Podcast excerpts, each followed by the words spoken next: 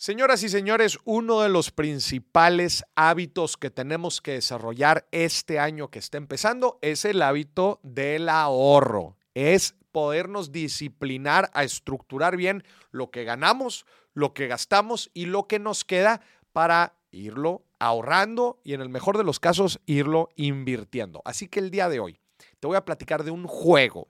¿Ah, ¿Por qué? Porque nos encantan los juegos. Y qué mejor si estamos jugando y a la vez estamos ahorrando, otra vez desarrollando este hábito que es importantísimo, que si no lo tenemos bien desarrollado, pues empecemos a hacerlo este año que va empezando. Entre antes puedas empezar a ahorrar mejor, entre antes puedas desarrollar este hábito mejor. Y ahorita que estamos en la época de los propósitos, que estamos en el mes de empezar a hacer las cosas bien, creo que no hay mejor momento para hacerlo. Entonces, el juego de ahorro es el siguiente.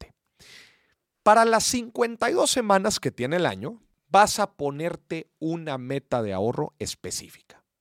¿Ok? Esa es, la primera instrucción.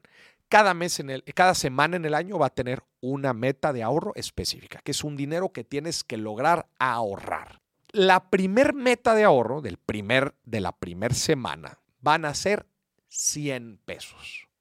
¿Ok? 100 pesos mexicanos, 5 dólares. Ojo, no importa si esta galleta la estás escuchando y ya pasaron las primeras semanas de enero, no importa, haz, de igual manera el ejercicio y si puedes compensar las semanas que ya pasaron, mejor. Entonces, si la primera semana vamos a empezar con 100 pesos, la segunda semana le vamos a sumar otros 100 pesos a la meta, lo que significa que la primera semana son 100, la segunda son 200, la tercera 300 y así sucesivamente.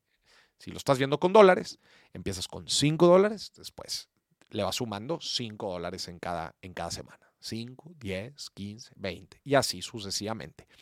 Este ejercicio y esta meta la vas a ir, la vas a ir aplicando para todas las semanas en el año.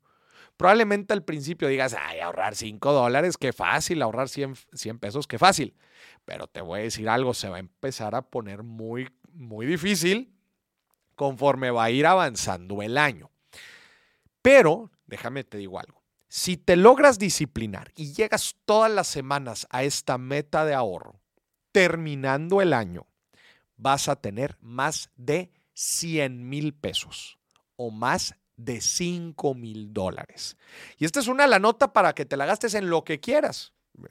Puedas invertir, te puedas echar el viajecito de año nuevo, regalos de año nuevo, lo que tú quieras. Pero si te disciplinas desde ahorita. ¿Y por qué lo hacemos de forma progresiva? Porque al principio se te va a hacer muy fácil y después, en teoría, se te va a hacer un poco más complicado. Pero como va a ir aumentando de poquito en poquito, te da oportunidad a ti de que puedas ir revisando tus finanzas y generando también mayor ingreso o diferentes formas de ganar, de, tener ingreso, ¿no?